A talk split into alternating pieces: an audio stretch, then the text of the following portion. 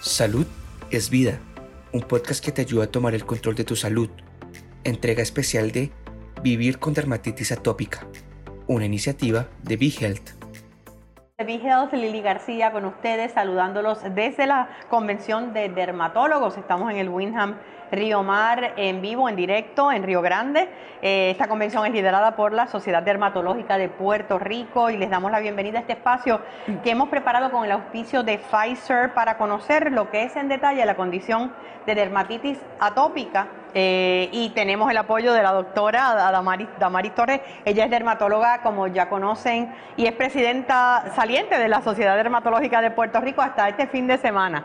Eh, y vamos a entender un poquito más cómo afecta esta, el eczema o dermatitis atópica, ¿verdad? Eh, a los adultos, en el caso de, de ella.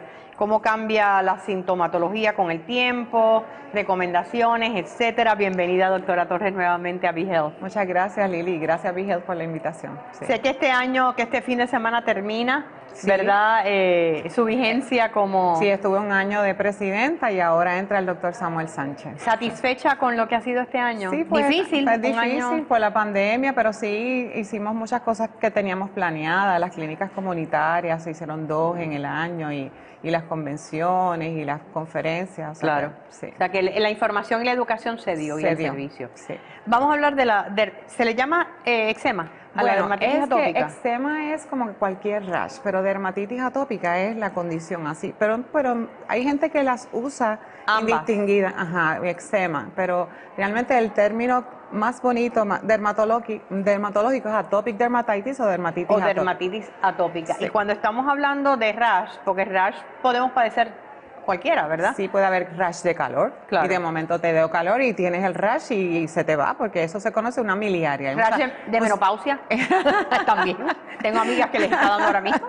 Tienes flush y le da picor, pero eso es algo momentáneo. La dermatitis atópica es una enfermedad autoinmune que es crónica, ¿ok? Entonces ya como ahorita más, adelante va a hablar el doctor Colón, porque empieza en la niñez, y, pero algunos adultos empiezan con dermatitis atópica, debutan en la, adultez con dermatitis atópica, no necesariamente la tienen desde niños. Ah, sí, puede, puede llegar en, adultez y más o menos eh, a qué edad cuando se manifiesta Yo he visto pacientes de, adultos 30, 40 y he visto gente ya decir que a veces son diagnosticados por otras cosas y realmente lo que tienen es dermatitis atópica. Y entonces la dermatitis atópica lo, lo más que predomina es el, picor, o sea, tú tienes picor. Y ese picor no te deja vivir, estás rascándote todo el tiempo, no puedes dormir. Entonces eso es algo que afecta a los pacientes porque no descansan. Este, así que eh, lo O sea que aparte del rash y ese picor que acompaña ese rash, eh, a la hora que vamos a, diagnosticar, ¿verdad? La condición, ¿puede confundirse con otras? Sí, sí, sí, pues por eso. Hay veces hay pacientes que están tan severos de dermatitis atópica que pueden tener muchas camas y a veces tú dices, pero ¿será dermatitis atópica o psoriasis? Aunque la psoriasis tiene otras áreas características, pero se ven casos atípicos y entonces por eso es que recurrimos a biopsias de piel para diferenciar una psoriasis de dermatitis atópica. También podemos ver la, dermatitis disidrótica, que es una dermatitis usualmente de manos y pies, que salen ampollitas. Pero se, conoce también como eczema disidrótica, pero es otra variante de dermatitis atópica. Pero la dermatitis atópica en los adultos, pues tú vas a ver esa picor, la piel engrosada. La... ¿En cualquier parte del cuerpo? Sí, en, adultos se ve hasta bien generalizado, eh, en los párpados, este, bueno, tú puedes tener una dermatitis exfoliativa también por, por dermatitis atópica. ¿Qué es eso?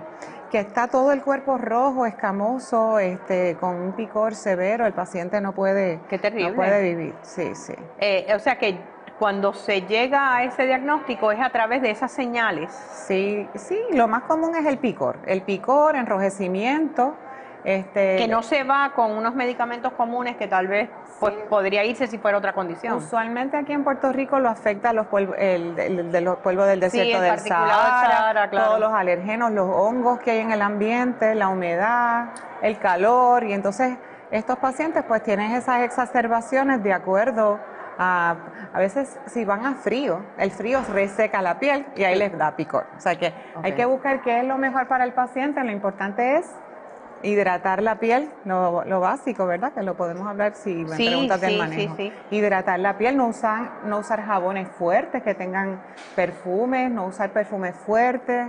A veces recomendamos lavar la ropa con, con detergente que sea... Hipoalergénico. Eh, hipoalergénico, no usar suavizador, porque eso tiene fragancia. Este, y lo más importante, esos tres minutos después que sales del baño, hidratar la piel. ¿Y con qué? Pues con algunos, puede ser humectantes, cremas humectantes que no tengan fragancia. Lo importante es eso, que no ¿Y tengan ¿Y sabe cuál es la mejor? La vaselina. De verdad. Pero no todos los pacientes les gusta ese... Sí, la sensación de la Pero vaselina. la vaselina es uno de los mejores hidratantes que hay para pieles resecas. En términos de medicamentos, ¿cómo se trata la condición? ¿Puede tener un paciente de dermatitis atópica calidad de vida? Bueno, sí, depende de verdad su severidad. De la severidad. Hay pacientes que tienen, pues, eh, que con esteroides tópicos, pues, pueden manejar. Eh, tenemos esteroides medianos, esteroides de alta potencia que no se deben usar en la cara. O sea, usualmente esteroides suaves, pues los podemos usar en la cara y los, de, los fuertes, pues los usamos en el cuerpo. También hay cremas que son que no tienen esteroides, ¿verdad? Este que realmente pues lo que hace es bajar la inflamación y entonces son los inmunomoduladores y entonces eso evita que el esteroide da mucha atrofia. Muchos pacientes, si se ponen a usar mucho cortisona en los brazos, la piel se pone finita y hasta estrías le da. Entonces, hay que tener mucho cuidado con el uso eh, de la Yo le digo a los pacientes, vamos a jugar con las cremas. Un día te pones la fuerte, un día la suave, un día la otra, un día la suave. Y entonces en estos pacientes que con cremas no es suficiente, a veces le tenemos que dar cortisona por boca. O sea, en casos severos, esteroides para ir a tapering down y ya estos pacientes que no mejoran porque no los vas a tener en esteroides todo el tiempo. No, puede. Pues entonces ya, ya son pacientes candidatos para las otras terapias que hay, que ahora hay muchas nuevas este, tenemos de lo, el biológico, hay, hay, dos biológicos y los nuevos productos que hay los, son los JAK inhibitors. Ok, cuando habla de biológicos, ¿cómo trabajan para, para bajar los niveles de inflamación y inhibir pues, la condición? Pues bregan directamente como esto es ¿verdad? autoinmune para bajar las células TH2 con las interleuquinas. Te bloquea un tipo de interleuquinas, la interleuquina 4, la 13 a diferencia de la psoriasis son otras interleuquinas. Sí. Pues aquí, con estas, al bajar estas interleuquinas, pues el paciente se baja la inflamación, el enrojecimiento, el picor, no, no va a estar rascándose, o sea que mejora. Pero lamentablemente, pues eh, a veces tuve recién una paciente que le aprobaron el medicamento, ¿verdad? Ajá. Estaba muy severa y me dijo, no lo quiero usar porque no quiero depender de un medicamento para estar bien. Y hoy mismo, hoy dimos, mira, para tener, si tienes diabetes, usas insulina. Si tienes presión alta, pues usas pastillas para la presión. Pues a veces personas que tienen dermatitis atópica necesitan medicamentos. Necesitas una, una alternativa de porque no se cura. O sea, esto se controla y, se, y es crónico, pero se, se puede mejorar. La idea es que tú eh, decidas tener calidad de vida. Y que hay, hay, personas que tal vez no tienen que llegar a los medicamentos biológicos, pero hay otras que sí. Sí. Eh, hace poco conocí a alguien que, que padece de, de psoriasis. Eh, eh, y entonces me dicen, ay, pero mira, esa, el medicamento la pueden usar otras eh, para todo, se puede usar para todo.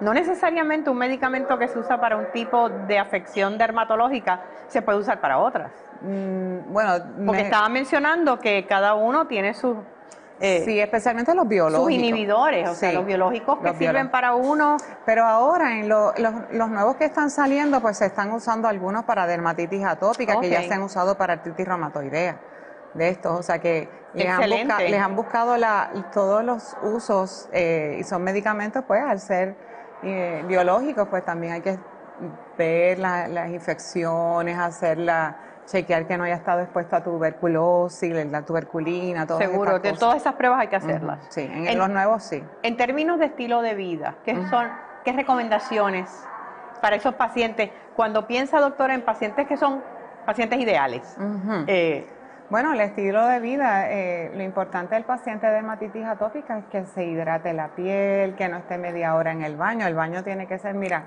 Rapidito. Rapidito, rapidito. Uno pensaría que es lo contrario. Sí, no, no, porque es, no, y agua caliente, si te bañas por mucho tiempo con agua caliente, lo que estás es sacando, afectando, porque esto es un problema de la barrera de la piel. Ok. Pues entonces estás sacando todos esos lípidos que te ayudan a, a la hipermeabilidad de, la, de la capa. De la Así que, capa. pues el baño es rápido y Lo menos e caliente posible. tibiecito, tirando para frío y e hidratar. Entonces, en caso de que pues necesita, pues pone sus esteroides, este, si con eso, entonces ir a la cita, no esperar a estar este ya severo para entonces visitar al dermatólogo. Eso es importante. Eso es ¿Ha importante. mejorado ahora en la etapa que estamos en la pandemia las visitas a los Bueno, por lo menos médicos? sí. El problema es el acceso a los pacientes nuevos, porque ahora si un paciente está muy malito, llama y las citas están lejos. Entonces, como le decimos, pues no se desesperen, o sea, llama y si te da una cita lejos, toma esa cita. Ujú. Pero yo le digo, mira, sigue, insiste, llama por las tardes, la gente cancela. Y, y Seguro, se pueden siempre. acomodar. Y entonces también si hay un médico primario que ve que su paciente amerita, pues mira, llama al dermatólogo directo. Le dice, mira, tengo este paciente, lo necesito ver. Y entonces urgencias. Claro, nosotros hacemos, sí, entre... entre Acomodan. Claro, claro que sí. se Eh, en términos del apoyo psicológico, ¿es recomendable para los pacientes? Porque sé que es una condición como, como estaba diciendo, o sea, pierden sueño, no descansan, ese picor constante, estás tratando de trabajar y tal vez no puedes ni ir al trabajo, o sea, afecta. Se afecta. Yo entiendo que al igual que en la psoriasis, que hay una alta incidencia de depresión, los pacientes con dermatitis atópica les afecta la autoestima, Claro. especialmente cuando, cuando tienen áreas expuestas, ¿verdad? Y entonces tratan de esconderse, este, al no poder dormir pues están de mal humor. En los niños, aunque Francisco va a hablar de eso, pero yo tenía pacientes bullying, le hacían bullying. Uy, eh, ay, tienes sarna. Bendito. Y entonces el paciente pues que entonces busca también usar ropa que le tape Que para que no vean. ¿Entiendes? Claro que se está cohibiendo también. Y entiendo que pero se está gestionando un grupo de apoyo para dermatitis atópica pronto. Ay, qué maravilloso. Sí. El doctor González Chávez mencionó eso hoy. No sé cuándo va a ser, pero se está gestionando eso. Porque entiendo que es bien importante eh, en todas estas condiciones autoinmunes, cuando tú hablas con personas que están padeciendo la misma condición, que hablan tu mismo idioma, Sí. eh, te entienden exactamente por lo que tú estás pasando. Y sabes que no estás solo, o sea, Claro. tú, tú no eres el único sufriendo, hay mucha gente, entonces entre muchos, pues se pueden buscar las alternativas, mira, a mí me vino bien esto, el otro, ¿sabes? Y no buscar, no, no desinformarse en las redes, porque a veces empiezan a buscar cosas y, y leen los efectos secundarios y dicen, ah, yo no voy a usar eso porque esto da esto, esto. Mira, o sea, hay que buscar de la fuente que sea de, de- de- Correcta. correcta. Además sabemos que todo medicamento siempre tiene que registrar un efecto secundario, no importa qué por ciento de la Hasta el población. Tilenol tiene efectos secundarios. Seguro, sí. todo, todo. Así es que eh, lo importante es tener calidad de vida, tomar responsabilidad por su salud, como Así decía mismo. la doctora, e ir a sus citas. Así que muchísimas gracias, doctora. Bueno. Y gracias por su servicio Ah, eh, como bueno, presidenta sí. de la sociedad. Y, Gracias, gracias. Y mucho éxito. Gracias, Lili. Gracias por invitarme. Y vamos a regresar en breve eh, en esta jornada con el auspicio de Pfizer. Vamos a continuar en breve a hablar un poquito más acerca de los niños. ¿Te gustó el contenido? Recuerda que puedes seguirnos en tus redes sociales favoritas. Búscanos como BeHealthPR y no te pierdas nuestras actualizaciones.